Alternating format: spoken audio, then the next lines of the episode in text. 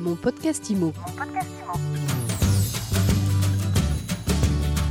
Bienvenue dans ce nouvel épisode de mon podcast IMO. Chaque jour, un éclairage sur l'actualité de l'immobilier avec un invité. Aujourd'hui, notre invité, c'est Eric Baudry. Bonjour Eric Baudry. Bonjour Fred. Vous êtes directeur marketing et développement de Noireau, une entreprise du groupe Muller. Il y a quelques semaines, nous avons reçu le directeur général de Claisance, un bailleur social filial d'Action Logement qui entreprenait une grande opération de rénovation thermique de ces logements avec justement Noireau, et nous avons parlé avec eux des radiateurs intelligents notamment que vous fabriquez. Nous allons en parler euh, ensemble pendant quelques minutes.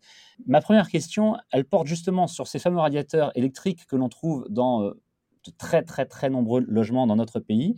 Alors il y a les radiateurs d'ancienne génération qui étaient simples, basiques, efficaces, mais très basiques, et euh, maintenant des radiateurs extrêmement intelligents qui s'éteignent lorsqu'on ouvre la fenêtre, mais quasiment à la seconde près, qui peuvent être connectés avec les smartphones j'ai l'impression, vu l'extérieur, qu'on a changé de technologie, qu'on a évolué extrêmement vite et qu'on a gagné euh, un temps fou en seulement quelques années. Est-ce que je me trompe? Vous avez parfaitement raison, ce sera même, ça même au-delà. C'est-à-dire que les appareils dont vous parlez, quand vous parlez de ces appareils de première génération, euh, il faut quand même avoir à l'esprit que nous sommes dans les années 70 et qu'à l'époque, ces appareils correspondaient à la meilleure technologie disponible du moment.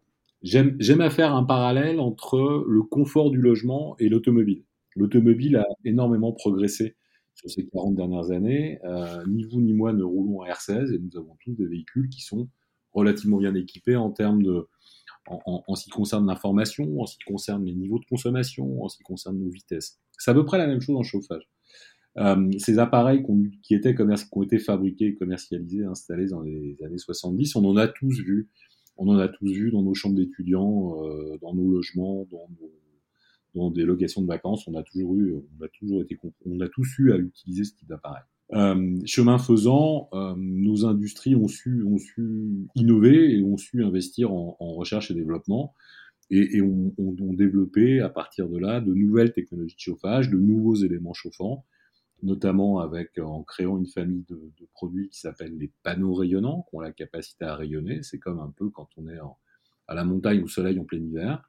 Et puis également une dernière génération que sont les, radiateurs, et des radiateurs, notamment des radiateurs à inertie, dont certains d'entre eux peuvent embarquer jusqu'à euh, trois éléments chauffants, c'est-à-dire un film chauffant sur la face avant, un élément rayonnant pour accélérer la montée en température, et puis enfin un élément euh, inertiel, c'est-à-dire un bloc de un fonte ou un bloc de céramique qui permet de, de fournir un niveau de confort qui est assez comparable au confort qu'on peut avoir avec des appareils de chauffage central.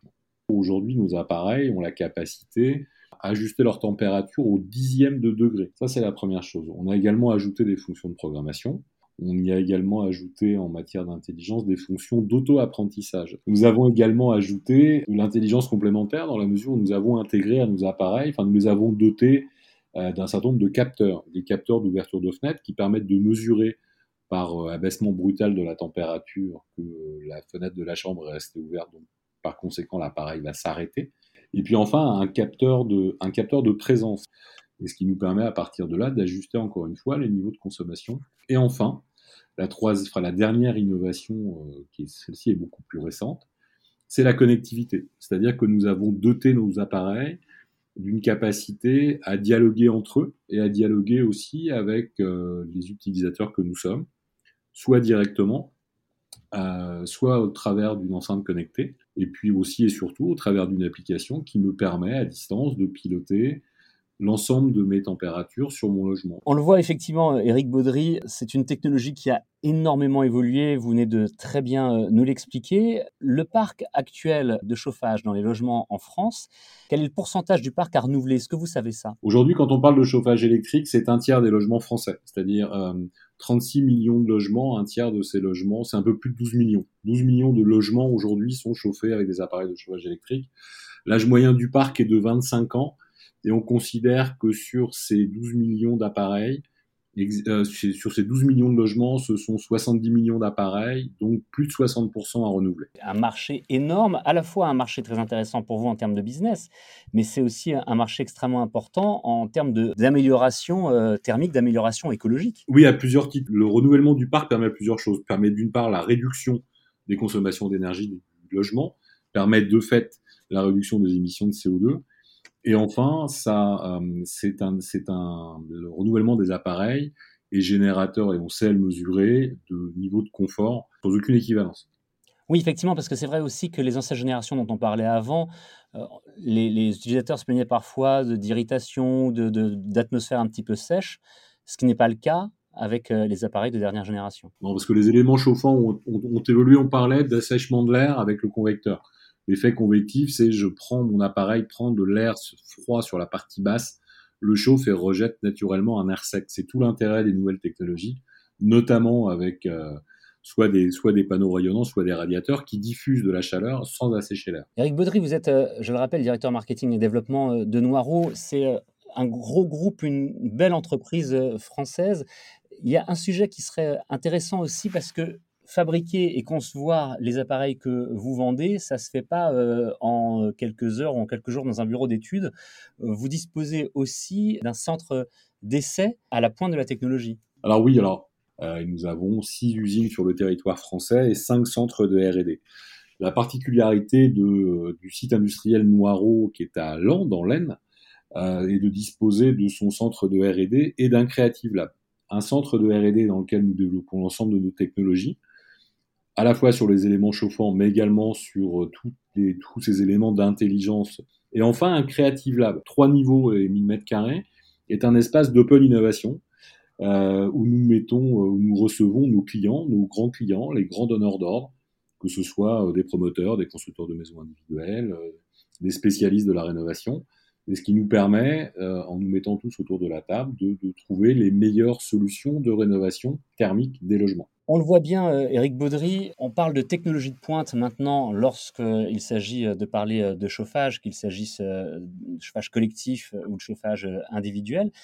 Est-ce qu'il y a encore des progrès à faire? Alors oui, a priori, vous allez me dire qu'il y a toujours des progrès à faire, mais est-ce qu'il y a encore une grande marge de progression? Ou est-ce que là, vraiment, on est arrivé à un niveau euh, on atteint euh, un niveau qui sera difficilement dépassable, en tout cas pas tout de suite Il y a deux possibilités de vous répondre. La première évolution sur le, pour le chauffage électrique, les, les appareils de chauffage électrique, les radiateurs tels qu'on les connaît, continuent d'évoluer. On réduit aujourd'hui de plus en plus les puissances puisque les logements sont quand même de mieux en mieux isolés. Euh, donc, ce qui nous amène à réduire les puissances des appareils, à toujours ajouter plus d'intelligence, parce que ça nous permet d'une part de réduire de manière significative euh, la consommation d'énergie. En moyenne, c'est 30% de, consommation de moins entre un appareil de première génération et un appareil actuel. Et en parallèle de ça, on a également des évolutions au sein du groupe avec des, euh, avec des pompes à chaleur qui permettent de remplacer, donc qui sont des appareils électriques, qui permettent de remplacer des chaudières fuel ou bien des chaudières gaz sans avoir à toucher à la boucle de radiateur dans le logement avec des appareils euh, qui sont, avec des solutions de pompe à chaleur qui sont extrêmement performantes, puisque, pour un exemple très pratique, quand je consomme 1 kWh d'électricité, je vais restituer jusqu'à 4 kWh en chaleur, que ce soit pour du chauffage ou que ce soit pour de la production d'eau chaude sanitaire. Euh, et sur ce sujet-là, il y a énormément de progrès encore à venir, notamment sur la performance des machines qui est liée notamment à l'utilisation de gaz et de gaz extrêmement performants et peu polluants, voire non polluants pour certains. C'est ce que l'on utilise aujourd'hui euh, sur l'une de nos filiales pour les pompes à chaleur. Et puis un dernier élément qui est un élément majeur, puisqu'il devient le premier poste de consommation dans le logement, qui est la production d'eau chaude. À partir du moment où nous avons un logement qui est bien isolé, ce, ce ne sont plus les besoins de chauffage qui deviennent prioritaires, mais les besoins de production d'eau chaude.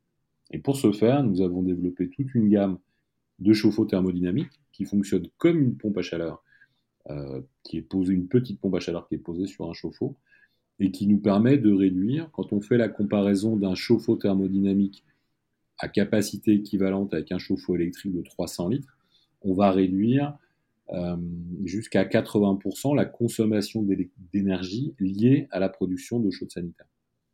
Donc oui, il y, a, encore des évolutions, euh, des évolutions sur nos métiers, métiers du confort, nos métiers de production de chauffage et de production de chaud. Merci beaucoup d'avoir répondu aux questions de mon podcast IMO aujourd'hui, Eric Baudry. Je rappelle que vous êtes directeur marketing et développement de Noireau, une filiale du groupe Muller. On a pu en apprendre déjà beaucoup, je pense, mais le sujet est loin d'être épuisé et nous serons ravis de vous inviter à nouveau pour un prochain épisode de mon podcast IMO. Eh bien écoutez, ce sera avec un immense plaisir et je vous remercie pour ce cet agréable moment d'échange. Merci à vous. Mon podcast IMO, c'est disponible tous les jours sur toutes les plateformes de podcast. C'est gratuit. N'hésitez pas à vous abonner, à le partager et à laisser des commentaires. Mon podcast IMO. Mon podcast IMO.